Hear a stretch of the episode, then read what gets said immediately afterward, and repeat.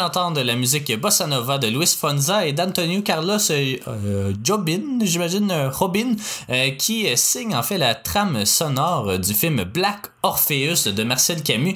je suis toujours en compagnie de Jade. Salut Jade, ça va bien? Oui, ça va bien. Black Orpheus, un film pour le moins particulier, là, un film, mon Dieu, je... on va en parler dans nos impressions, ouais, mais un film Un film musical, très. Euh, de danse aussi, euh, qui, qui se passe euh, dans, dans un Brésil des années 50, donc particulier, là et qui reprend pardon, le mythe de Orphée et Eurydice. Donc, euh, adaptation dans le carnaval de Rio. Fait que, tu sais, euh, pourquoi pas? Ben Mais euh, c'est ça. Donc, ça va très bien. Ouais, ben c'est ça. Puis, c'est un film, c'est ça, particulier. On n'est pas sûr. Ben, on, pense qu'on n'a pas aimé. mais bon. Je, je, sais que j'ai pas aimé le, film, mais je pourrais en parler plus. ouais, il y a quand même certaines qualités. Mais bon, on, va commencer un peu en parlant de Marcel Camus, qui c'est pas mal son seul film connu. En fait, là, il est né et mort en France. Il a débuté un peu sa carrière en étant l'assistant de réalisateurs comme euh, Jacques Feder, euh, Louis Buñuel et euh, Jacques Becker. mais après Black Orpheus, là, qui est pas son premier film, mais l'un de ses premiers en 1959, il va faire Os Bandeirantes, un autre film brésilien. Puis après ça, il va s'en aller au Cambodge, il va faire des films français, puis il va faire un dernier film brésilien, en gros guillemets, parce que c'est un français, Bahia. mais ces deux films-là, celui-là et Os Bandeirantes, ne connaîtront pas le même succès que Black Orpheus. Et, c'est euh, malheureusement, ben, malheureusement, en tout cas, c'est déjà pas si mal, mais c'est son seul film dans la collection euh, Criterion. Black Orpheus ou Orfeo Negro euh, du titre original, c'est un film de 1959, une coupe coproduction France, Brésil et Italie. Euh, c'est un drame, une fantaisie, même une tragédie, si on peut ouais, euh, ben, s'appeler au, au théâtre? Grec, ouais, ouais, ouais. Euh, parce que c'est ça, le, mythe à la base est inspiré de, de dieux grecs et tout ça, donc ça se prend de, là. Oui, exactement. Euh, 107 minutes, euh, assez, assez bref. Euh, format 1.33.1 en couleur et très belle couleur d'ailleurs. Euh, le producteur, euh, c'est Sacha Gordin. Le scénario est signé de Camus et de Jacques Viau. mais c'est basé aussi sur une pièce qui, je crois, n'a pas été traduite, mais une pièce d'un Brésilien, d'un dramaturge brésilien, sur un peu ça, cette réadaptation-là de Eurydice et Orphée au Brésil, donc euh, pendant le carnaval de Rio. La musique, je l'ai mentionné, de Luis Bonfa, qui est un guitariste et compositeur brésilien, et surtout d'Antonio Carlos Robin, qui est considéré comme le père de la bossa nova, euh, une sorte de mélange entre euh, la musique, ben j'ai écrit ben, brésilienne, mais en fait la bossa nova c'est de la musique brésilienne, mais c'est un peu le mélange entre la samba et du jazz. C'est le premier artiste jazz en fait à remporter un Grammy pour le meilleur album, ce qui est pas anodin. Euh, oui, C'est intéressant que tu dises samba parce que euh, le carnaval là, euh, tire ses origines justement de cette danse-là. Fait que je pourrais y revenir tantôt dans un petit peu. J'ai fait des recherches sur l'histoire du carnaval puis qu'est-ce que c'est en réalité tout ça. Puis c'est pas exactement ce qu'on pense que c'est le carnaval. Fait que. Ben, j'ai bien hâte de t'entendre parce que je ne sais pas. Justement la, la, samba.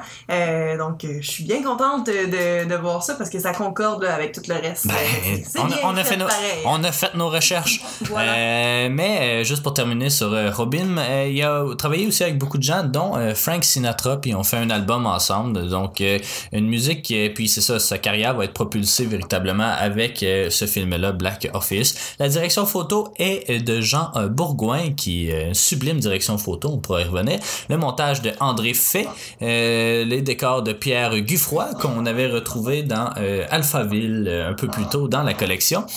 sinon, bon, les studios, ça, je l'ai mentionné, une coproduction, donc Dispa Film pour la France, euh, Gemma en Italie et Tupan Filmes euh, du Brésil. Euh, on n'a pas son budget, mais son box-office serait de 750 000 ce qui est quand même pas si mal. Mais son budget a explosé là, plusieurs fois. Je pense que tu l'avais peut-être lu justement.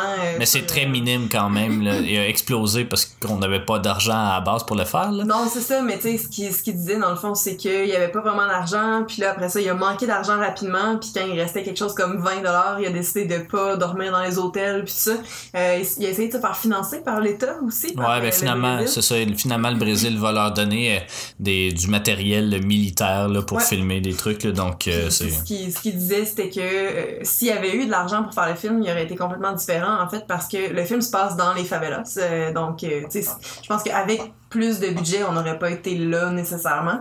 mais ça donne une couleur au film qui est le fun. Un peu énervé, mais fun quand même. Non, effectivement. Euh, puis pour terminer avec euh, le film, donc il a gagné l'Oscar et le Golden Globes du meilleur film étranger en 1960 et il a gagné également la Palme d'Or en 1959 à Cannes, donc c'est pas rien. Je pense que c'est notre premier meilleur film. non, on avait le Silence des agneaux aussi. Ouais, ben, ben c'est film étranger là en fait, mais on avait eu, bon c'est un Oscar honorifique parce que le prix n'existait pas, mais on a eu, comment il s'appelle? Dont euh, Samouraï 1 euh, qui avait gagné. Euh, puis il y en a sûrement d'autres, là, mais là, vite comme ça. Bah, c'est pas, grave, c'est un flash que C'est ça, ouais. mais c'est ouais, dans l'un des premiers, effectivement. Je vais parler vite, vite de la distribution. Il n'y a pas grand chose à dire sur eux avant de rentrer là, dans, plus loin parce que de toute façon, c'est des, des personnages que vous connaissez si vous connaissez le mythe de toute façon. donc, Orpheus est joué par Breno Mello, qui est un joueur de soccer sans expérience au cinéma. Eurydice est joué par Marpessa Dawn, qui, euh, qui a été brièvement la femme de Camus, et puis euh, qui n'est pas brésilienne, elle est même née à Pittsburgh, euh, donc d'origine philippine philippinoise, je sais pas c'est quoi des Philippines. Ouais, des Philippines. Euh, celle qui joue Mira, donc la femme d'Orpheus, c'est euh, Lourdes de Oliveira. Euh, celle qui joue Serafina, c'est Léa Garcia. Et celui qui joue la mort, c'est Ademar da Silva, qui est un double champion olympique en triple saut. On devrait pouvoir, d'après moi, là, les voir dans les films sur les Jeux olympiques. c'est aux Olympiques de 52 et de 56. Donc, j'ai bien hâte de voir si on va pouvoir l'apercevoir, peut-être, mais quoi que dans le film, il porte un masque, donc on le reconnaîtra pas. Euh, l'édition Criterion, quand même beaucoup de matériel. Il y a une restauration, évidemment.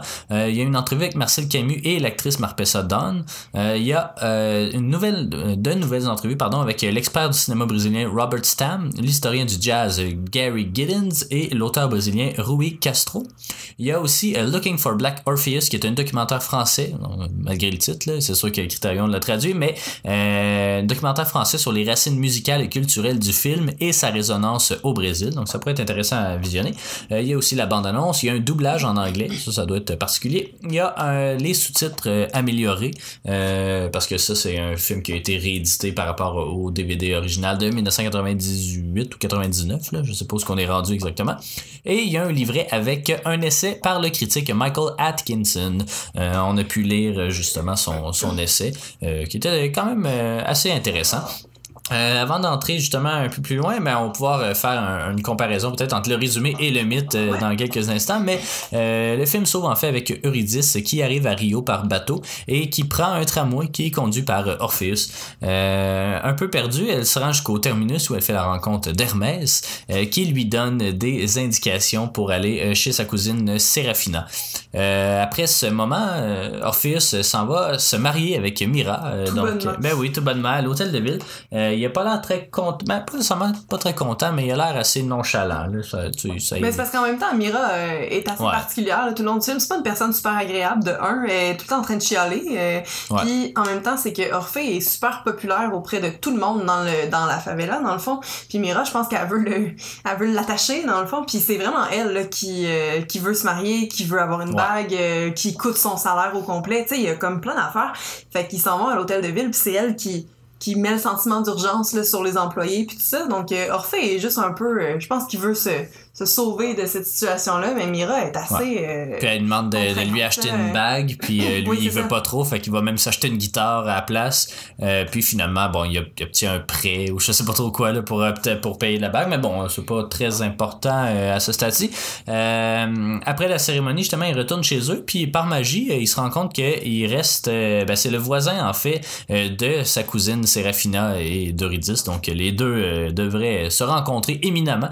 oui, oui. Mais en fait, ils se marient pas. Ils vont se, se fiancer à l'hôtel de ville. Ils s'en vont chercher un certificat de, de mariage ou je sais pas quoi. Parce qu'ils sont pas, sont pas mariés. Après, Serafina euh, est avec Mira, puis ils parlent de la robe, puis tout ça. Donc, euh, c'est pas fait encore. Là. Ouais, mais je sais pas si euh, ils parlent de la robe. Ouais, peut-être, ouais, peut-être. Euh, je veux pas trop suivi, mais bon, c'est assez accessoire un peu à, l'histoire. puis là, on apprend un peu à connaître Eurydice, puis on apprend qu'elle a quitté son village parce qu'un homme, un mystérieux homme, voudrait la tuer. Euh, cet homme, déguisé en la mort, euh, va la retrouver et éventuellement la pourchasser dans le quartier, puis euh, dans la parade du carnaval de Rio le, le, lendemain, en fait. Puis la seconde moitié du film se concentre vraiment plus sur Orpheus qui essaie de retrouver Eurydice puis qui passe à travers tous les dédales un peu de, de la bureaucratie puis de, en tout cas de plein d'affaires euh, particulières. Là. On pourra y revenir euh, euh, dans quelques instants. Je sais pas, moi, toi tu connaissais déjà le mythe parce qu'on Ouais. avait regardé Portrait de la jeune fille en feu puis il en parlait aussi dedans. Mais c'est pas, pas à cause de portrait. non, non, non, mais tu connaissais déjà, mais Ouais. moi je connaissais pas, tu je les connais de nom, mais je, je sais pas qu'est-ce que ça qu'est-ce que ça implique, mais est-ce que ça te semble assez fidèle euh, au Ben, mythe? Principalement, je m'excuse, j'ai un petit euh, chat dans la gorge. Euh, principalement, le, le mythe, là, Orphée et Eurydice, euh, c'est que Eurydice meurt euh, à un point euh, X, puis euh, Orphée se en enfer pour aller la chercher. Puis il fait un... Il conclut un, deal, là, dans le fond, euh, qui dit qu'il peut la ramener... Euh, là, il est au royaume des enfers, royaume des morts. Il peut la ramener au royaume des vivants si, pendant tout le long qu'il marche jusque-là, il se retourne pas pour la regarder. Puis là, ben, ce qui, ce qui devra arriver euh, arrive. Il se retourne, puis Eurydice meurt, là, dé- définitivement, dans le fond. Puis... Ça fait en sorte qu'après, ben, lui, euh, il se fait pourchasser puis il se fait tuer puis tout ça. Donc, euh, globalement, c'est un peu ça. Mais euh, en poussant un petit peu plus, là, Orphée, c'est un musicien euh, qui reçoit une lyre euh, à neuf cordes, monsieur. euh, qui, euh, en fait, il y en avait sept au début puis il s'en fait rajouter deux par un dieu quelconque. Cette lyre-là va lui permettre de charmer euh, les rochers puis les arbres qui vont se déplacer pour l'écouter. Donc, dans le film, euh, Ouais. euh, il y a Orphée euh, est capable, on dit, de, de faire lever le soleil en jouant de la musique, mais tu sais, ça se passe toujours à 4 heures du matin, là, fait que c'est un peu... Ouais. euh, mais il y a des enfants qui croient fort à ça. Donc là, on, on est pas mal à la même place. Rencontre Eurydice, qui est la déesse de la forêt, euh, donc euh, un peu euh, vaporeuse, un peu euh, toute, toute douce et tout ça. Ils tombent amoureux. Euh, Il y a plusieurs mauvais présages lors du mariage. Les chansons sont sont chantées, c'est très sombre. Il y a pas de joie, il y a pas, c'est comme pas le fun. Euh, Eurydice va se faire pourchasser par un berger euh, qui est amoureux d'elle euh, pendant que dans le fond elle, elle va tout le temps souvent se baigner là avec des amis euh, quelque part là. puis euh, une fois ben c'est ça elle se fait pourchasser euh, en s'échappant elle va marcher sur un serpent qui va la tuer instantanément euh, donc là Orphée se rend en enfer puis euh, il va charmer plusieurs personnes ou créatures qui sont sur son chemin notamment Cerbère le chien à trois têtes qu'on a pu voir dans Harry Potter. et voilà. Euh, puis ça, c'était vraiment drôle. Dans mon cours au cégep, les profs qui nous disaient, tu sais, ça vient quelque part, là. Fait que c'est là qu'on s'est rendu compte qu'il y avait des symboles partout dans ce qu'on regardait. Puis c'est là que j'ai vraiment trippé sur mon programme. Mais bon. Donc, c'est ça. Euh, qui va charmer là, plusieurs euh, des personnes créatures sur son chemin. Euh, Hadès, qui est le dieu des, des enfers, finalement, lui permet de la ramener à condition qu'il se retourne jamais pour la regarder, jusqu'à ce qu'il sorte dans le fond de là puis qu'il voit le soleil. Fait que c'est ça le, le deal. Puis là, ça dit que il l'entend tout le temps un peu en arrière, puis à un moment donné, il l'entend plus. Puis là, ils sont tout près de, de, la, de la sortie, dans le fond. Puis, ben, c'est ça. Il se retourne juste pour être sûr qu'elle est encore là, puis qu'elle le suit encore. Puis ça, ce qui va faire en sorte que instantanément, elle disparaît. Il veut, lui, retourner en enfer euh, pour euh, la chercher, mais euh, elle est morte. Il y a, plus aucun espoir. Puis il y a... Dionysos qui va donner son corps à Orphée à des ménades qu'on appelle qui vont ben rien de moins le déchiqueter et le jeter à l'eau euh, fait que c'est un petit peu ça aussi repris repris dans le film donc c'est c'est ça c'est sensiblement la, la même chose je pense qu'on a essayé de recréer les éléments clés euh, du mythe dans le film, euh, même euh, dans le quand on est dans les enfers, euh, que c'est vraiment c'est ça de la bureaucratie, c'est super lourd. Ça ressemble un peu à Shock Corridor. Euh, tu sais, c'est assez sombre, fait que là on Ouais. casse complètement le, le rythme. Il y a plus de musique, c'est la première fois du film où c'est silencieux et ça fait du bien. Euh, cette deuxième partie-là, moi, je l'ai vraiment plus aimé, là, j'ai l'impression. Parce que, euh, tu sais, sans dire que la moitié du film, ça, la première moitié sert à rien, tu sais, il se passe pas grand-chose, c'est des gens qui dansent, puis c'est un peu anecdotique. Mais dans la deuxième, moi, c'est là que je trouvais que c'était vraiment bon, tu sais, justement, tu mentionnes, euh, il y, a, la scène avec les escaliers, il y a, euh, juste le bureau, tout simplement, euh, qui, qui est très particulier. Mais tout en le visuel du film en général aussi, il est, vraiment très bon. Euh, le film a été tourné entièrement au Brésil. J'imagine qu'ils ont vraiment tourné sur le pic de cette montagne-là. Là. Euh, oui, parce qu'il faut dire que euh, cette montagne-là a une superbe vue de Pao de Açúcar, qui est la, la, montagne, le, pain, de sucre. où est-ce qu'il y a le téléphérique, puis ça, on voit super bien la plage aussi de Copacabana. mais, tu sais... C'est un prime spot, là, pour vrai. en 1959, ça devait pas être très développé, mais aujourd'hui, je suis pas mal sûr qu'il y a déjà il y a des gift shots pour je sais pas trop qu'est-ce qu'il y a là. mais en tout cas, je, serais curieuse de voir ça parce que les maisons qui ont, on s'entend, sont pas de top qualité, c'est pas très beau. C'est comme une maison où Orphée habite, mais Serafina habite l'autre bord. Euh, c'est tout. Un semi-détaché. Oui, c'est ça. Toi qui aimes tellement ça. Ben, c'est super mal fait, puis ça doit coûter absolument rien. Tu sais, je sais même pas, je pense même pas ben, ça coûte, une adresse, non, non, ça. ça coûte euh, rien. C'est le principe des favelas. Ils se sont construits là. Euh, c'est tellement un bel endroit, puis ils sont une petite communauté de comme 50 personnes qui habitent toutes là ensemble. Euh, puis c'est vraiment particulier. J'aimerais vraiment ça, habiter là. Euh. ouais, ben ça c'est sûr. Mais euh, c'est ça. Puis ben, c'est une version un peu romantisée là, des favelas. Là, parce qu'au final, pas mal sûr que c'est pas tout le monde justement qui, qui danse puis qui chante comme ça là, dans, dans, dans la rue. mais c'est ça, le, directeur photo, en fait, a, tourné beaucoup avec le soleil. puis on dit souvent que ce film-là, c'est un des premiers à avoir vraiment mis le soleil. Je, ben, filmer le soleil tout simplement. Euh, je me souviens de Akira Kurosawa dans Rashomon qui l'avait fait aussi en 1950 ou 51. Euh, mais, c'est un film en noir et blanc. Euh, ouais. On a quand même une belle scène de, ouais, de coucher de soleil. Ouais. Coucher de soleil ouais. Mais ça, c'est effectivement, oui. mais ben, c'est ça, c'est l'une des, des, premières scènes aussi avec celle-là.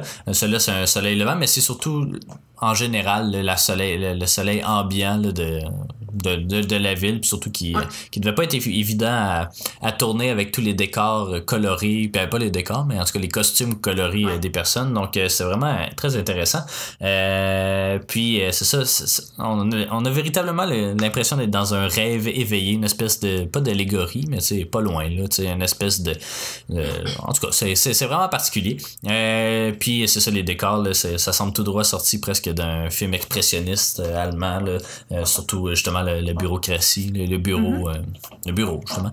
mais pourtant, cette représentation-là a pas plu à tout le monde, surtout pas aux Brésiliens, parce que, comme je l'ai dit, ça, ça a l'air d'être ben, Marcel Camus, c'est un Français, donc il y a un peu la vision d'un outsider, en tout cas sa vision à lui de euh, ce que c'est vivre à Rio, vivre dans les favelas de Rio. Mais ça, vivre dans la pauvreté de Rio, c'est important de le mentionner, là, euh, parce qu'ils n'ont pas d'argent pour s'acheter de, de, bouffe, puis euh, après, tes voix danser tout le temps là. Comme il y a, y a, aucun moment dans le film où il y a pas de danse ou de musique sauf justement dans, dans le bureau. Mais tu sais là vous avez l'impression que, que c'est pas vrai puis qu'il y a un moment puis mais non c'est que ça tout le temps des personnages qui dansent puis il se passe rien c'est vraiment juste ça tout le temps puis c'est ça, ça ça représente peut-être pas nécessairement la réalité euh, des gens qui vivent là-dedans. Non, ben absolument pas. Puis c'est ça, le film, ça, ça les fait reprocher. Euh, puis euh, c'est ça, on a vraiment l'impression que c'est un touriste en voyage puis qui filme justement des, en tout cas, sa vision de, de ça. Mais par contre, le film à sa sortie va quand même connaître un, grand succès, notamment parce que, puis là, ça, je, je sors pas de moi-même, là, mais je, je, je le comprends, puis euh, et tout, mais je l'ai lu dans justement l'article qui est, ben, l'essai, en fait, qui est dans le livret, euh, qui le film a montré au monde à l'époque euh, que le, film artistique, en fait, c'est pas juste du Bergman, des films de samouraï du Japon, des, du néo-réalisme italien ou du proto-noir français. tout d'un coup, là, le public européen et américain ont été comme un peu, un peu pris de court par ce film coloré et musical qui ressemblait à rien d'autre de ce qui s'était fait auparavant. Euh, puis ça a propulsé évidemment la musique du, euh, du bossa nova, euh, qui, qui, on l'a mentionné, une fusion de, de, jazz et de samba. Tu pourrais peut-être nous parler un peu là, du, du carnaval de Rio, de Rio, qui est quand même assez. Ben, je sais pas si c'est la première fois qu'on le filmait. Là, je me sens en grand guillemets parce que je sais pas si on a vraiment filmé là, d'autant plus avec les informations que tu vas présenter. Mais mais. J'ai pas l'impression, euh, je pense que c'est vraiment plus le, le, tournage parce que ça aurait été vraiment difficile, je pense, de, de le Ouais. faire. Fait que, tu sais, je- puis surtout qu'on n'a pas de, de point de vue de haut ou de, de loin. Euh, on est vraiment tout le temps super rapproché. Fait que je pense pas, mais j'ai pas l'information. Mais je, à vue de nez, là, je te dirais non. Ouais. Euh, mais bon, le, le carnaval de Rio, euh, créé dans les années euh, 1640, mais la première édition en 1723. Fait que, euh, écoute, euh, c'est ça.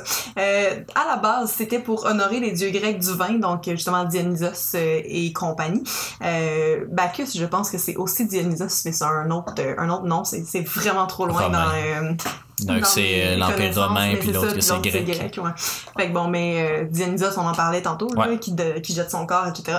Euh, c'est ça. Puis il y avait un festival portugais qui est le Entrudo, euh, duquel j'ai trouvé absolument aucune information, mais euh, qui aurait inspiré ce carnaval-là, dans le fond. Euh, c'est quoi le carnaval? C'est principalement de la danse, à la base euh, de la polka et euh, de- du euh, waltz. Ben, c'est une Euh, valse, en fait, Waltz. oui, c'est une valse. Mais ouais. Bon, ben c'est ça. Puis euh, quand les Africains ont créé la samba en 1917, ça a été comme ajouté euh, au carnaval. Puis pour vrai, c'est aujourd'hui, c'est c'est que ça. C'est la base du carnaval, c'est de la samba. Fait que dans le fond, c'est quoi le carnaval de Rio? C'est une série d'écoles de samba euh, de, du Brésil, dans le fond, qui ont chacune leur part de la parade. Fait que chaque école va présenter une chorégraphie, dans le fond, qui va être divisée en trois actes, euh, avec des costumes éclatés puis tout ça. Donc, euh, le premier acte, c'est on présente des étudiants de cette école-là qui vont euh, amener les thèmes de leur chorégraphie, de leur danse, tout ça. Après ça, ben, c'est comme plein de monde qui se succède, là, puis qui continue. Puis la, la dernière partie, euh, on est euh, avec une ligne là, de, de batterie dans le fond et parfois de guitare puis aussi des, des saxophones des, euh, des tous les instruments avant à bouche là Non, comme, saxophone, c'est un cuivre. non mais, Mais des, ouais, des flûtes, des- non ben des, des je, je sais pas genre basson ou je tu sais comme Ouais, ouais. comme. Ben Camp, là, mettons. Ouais. fait que, fait que c'est ça. Euh, le carnaval, le premier carnaval payant euh, arrive en 1961. Dans le fond, euh, avant, euh, bon, ça a monté en popularité lentement. À partir de 1961, là, faut vraiment payer pour y aller. Euh, la première édition télévisée en couleur est en 74, puis en 83, on construit un stade pour les parades, dans le fond, parce que à chaque année, on montait, on démontait des estrades, fait que ça devenait comme compliqué. On décide de faire un stade pour euh, passer le carnaval là. Puis là, c'est ça. Dans le fond, le carnaval officiel, je dirais, se passe dans un stade euh, à Rio. Mais, euh, ben, je, je dis à Rio, je sais pas si c'est vraiment à Rio, Ouais, probablement. ouais, Carnaval de Euh, Rio. Donc, oui, oui, effectivement. Pense, pense que oui. Mais euh, c'est ça, dans un stade, puis c'est là qu'on peut acheter des billets puis euh, voir le, le carnaval tout ça, puis les billets varient entre 2,50 et 250 dollars US euh, selon l'emplacement dans le fond. Mais euh, c'est pas que ça le carnaval, c'est aussi tout le monde dans les rues puis ça où là on abandonne un peu plus les costumes puis c'est juste tout le monde est invité à y aller, tu peux tu tu pourrais être touriste participer où là le monde danse dans les rues puis c'est un peu comme justement une célébration de la danse, de la musique, toujours la, samba qui est en avant. Euh, donc c'est ça, il y a comme deux choses là-dedans. Euh, le lieu a changé là, d'une année à l'autre, puis euh, justement à l'époque du film, c'est avant euh, avant que ça soit payant. Euh, donc euh, tu sais, je lisais dans les informations, c'est euh, cette favela là, euh, c'est une école de samba.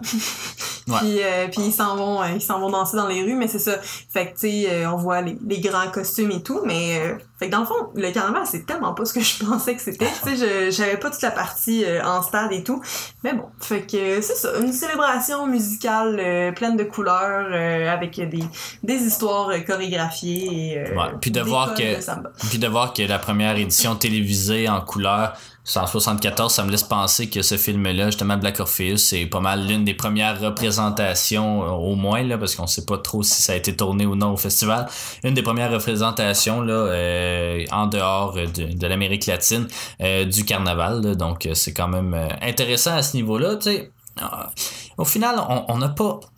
On n'a pas aimé ça, euh, mais tout, je comprends l'apport euh, culturel euh, qui, qui représente, puis euh, surtout euh, centré avec la, la hausse du bossa nova puis tout euh, dans, les pays occidentaux. Je peux comprendre justement le, le- j'ai juste l'attrait disons euh, qu'on peut trouver au film mais Et non, c'était pas. Euh, toi, ben, toi, toi, t'aimes pas les films énervés, fait que ça, c'en était un. Euh, quand même pas mal. euh, quand même pas mal, hein. Surtout la cousine, Serafina, euh, la, la femme Mira, Miro, Mira. Mira. Euh, donc, euh, ouais, c'était. euh, c'était c'était particulier moi ça me dérange pas tant mais c'est ça là, vraiment la deuxième moitié du film j'ai c'est là que j'ai vraiment embarqué dedans parce que là c'était juste comme une espèce de désillusion tu vois un peu l'envers du festival avec les euh, les, gens qui sont blessés ou les gens qui sont sous, peu importe qui se ramassent à l'hôpital, euh, l'espèce de, c'est ça, le building, moi, le building m'a vraiment, euh, je sais pas, il m'a fait quelque chose, des espèces de corridors vides avec des papiers qui volent partout, puis un concierge qui, qui, qui est là, puis qui est, au bureau du missing person, puis euh, il essaie de retrouver Eurydice comme ça, puis après ça, avant le, le disons, métaphorique descente aux enfers là, en descendant les escaliers puis en arrivant dans une espèce de rituel euh, religieux bizarre. Euh, c'est vraiment, euh, c'est vraiment particulier comme film. Je le conseille pas à, beaucoup de gens, je vous dirais. Ceux, qui, ceux qui aiment vraiment les, la musique. Bon, c'est sûr que si on aime le bossa nova, ça, peut être un très bon film. Mais... euh, tu sais, pour vrai, je, je sais pas, j'ai, eu quand même beaucoup de difficultés avec. Euh, c'est, euh, c'est ça, c'est pas un film qui est venu me chercher, qui m'a agrippé euh, tout le long du film, mais je suis quand même content de l'avoir vu, mais euh, c'est ça, tu sais, je le réécouterai pas bientôt. euh, Ça, Ben, c'est on à va le peu réécouter près. pour les Oscars. Ouais, ben ça sera pas bientôt, ça, au Mais, moins. Non, c'est sûr.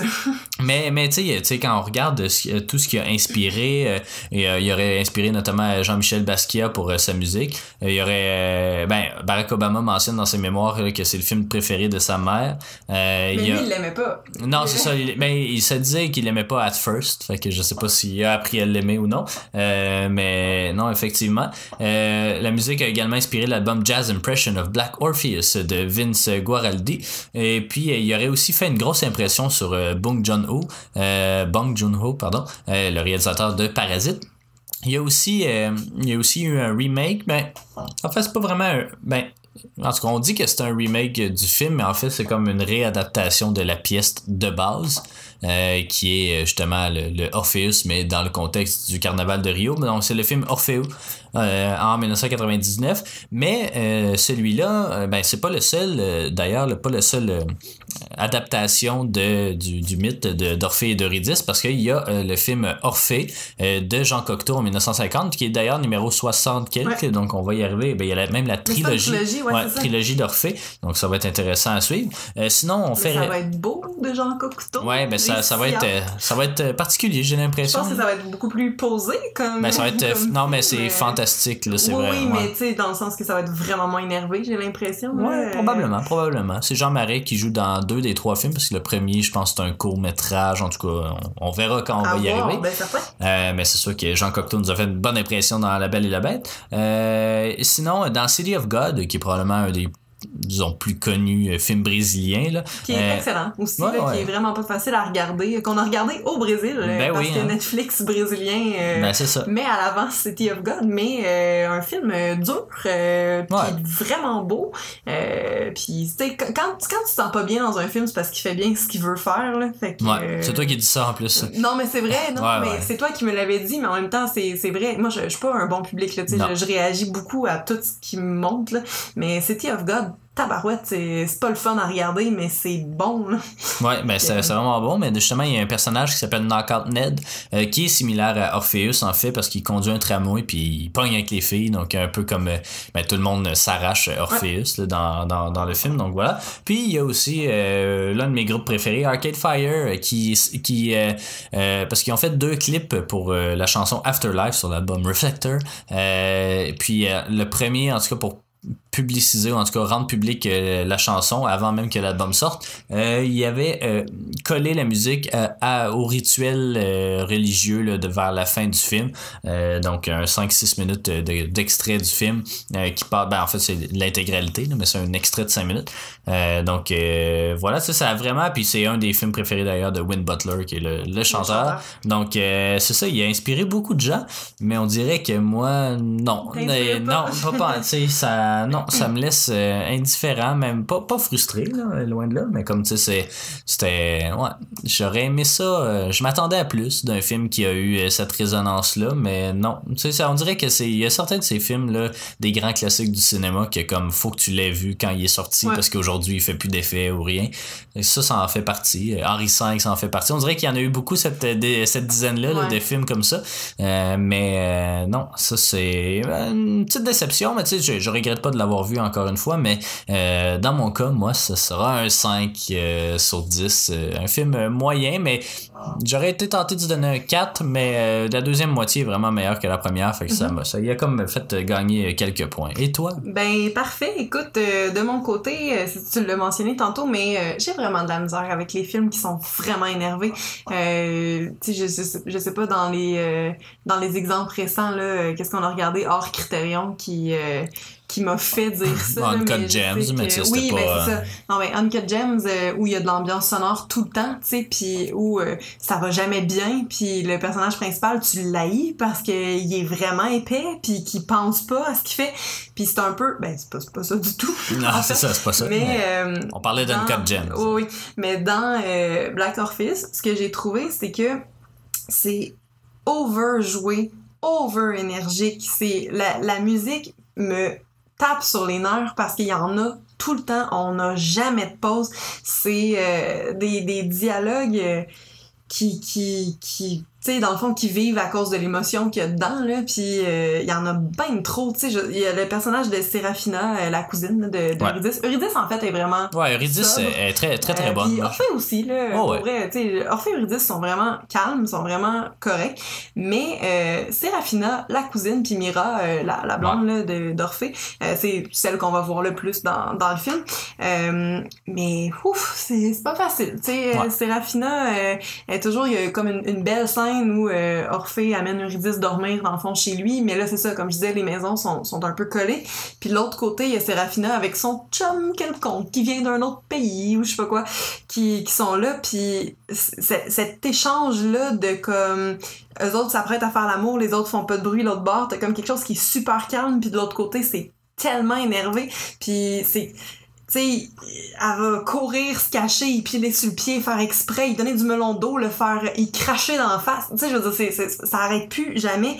Puis on est comme trop sollicité là je fait Ouais. ça puis c'est comme ça tout le temps tu sais c'est ça que on se disait au début que c'était vraiment plus un film de danse disons mais tu sais en même temps ça ça fit avec le, le carnaval je comprends mais pour moi, ça, ça le fait pas du tout. Puis c'est plate, mais malheureusement, j'ai abandonné pas mal euh, à la, au milieu du film. euh, J'étais plus capable. Fait que, tu sais, tu dis la deuxième partie, c'était la meilleure. Ben, j'étais là, mais je me suis pas rendue mentalement là. J'étais complètement fermée, là. Il se passait plus rien. J'avais plus d'intérêt aucun. Euh, donc, euh, pour ma part, ce sera la plus basse note que j'ai donnée jusqu'ici. Donc, euh, ça va être un 4 euh, qui est dans nos critères pauvres. Euh, donc, c'est ça, parce que si on Ben enlève... là, c'est une euh, mauvaise joke, ça là. ah non, non, mais... Oh, mais c'est parce que si on enlève euh, la danse, la musique, il y a, y a rien à ce film-là. Puis euh, c'est ça. Tu sais. Puis aussi, tu sais, je, je, vais- je vais le mentionner, euh, on sait, dans le film, on, on se base sur le mythe, mais dans le film, on joue avec le mythe aussi. Euh, Orphée euh, dit « Ah, tu t'appelles Eurydice, euh, ah, c'est pour ça que je t'ai trouvé belle tout de suite. » Non, non. Mais comme si tu veux faire une réactualisation, si tu veux prendre les codes, fais pas ça. Je veux dire, c'est- t'es- supposé Ouais. le faire comme, tu sais, je, je sais pas, pas comme ça. Euh, parce que là, c'est comme si euh, ils, ils acknowledge le mythe, mais qu'en même temps, ils le refont. Fait que ça a aucun sens que Eurydice soit amenée dans le sous-sol d'un bâtiment, puis tu sais, je- c'est ça, il y a comme un- il y a de quoi là au niveau des, des, des échelles qui fonctionnent pas là. euh, fait qu'en tout cas, c'était ouais. Ben, ben, ben voilà, donc euh, on est encore déçus. C'est pas facile Ouais. comme dizaine. On se promène un peu partout. On espère que les prochains films euh, remontent un peu euh, cette moyenne de dizaine parce qu'on commence un programme double de, Federico. De Federico Fellini. Oui, exactement. J'étais trop énervée. Ouais, euh, donc on commence avec un, un grand classique, euh, ben, un des grands classiques du réalisateur, donc euh, Knights of Cabiria, euh, donc euh, en numéro 49, puis euh, en numéro 50, ce sera And the Ship Sails On Et le Navava, et la Noveva. la Noveva. La Naveva. Euh, donc euh, voilà, euh, donc euh, on, on- merci d'avoir euh, de nous avoir écoutés encore une fois, et puis on se retrouve pour le programme de Fellini. À Salut. plus.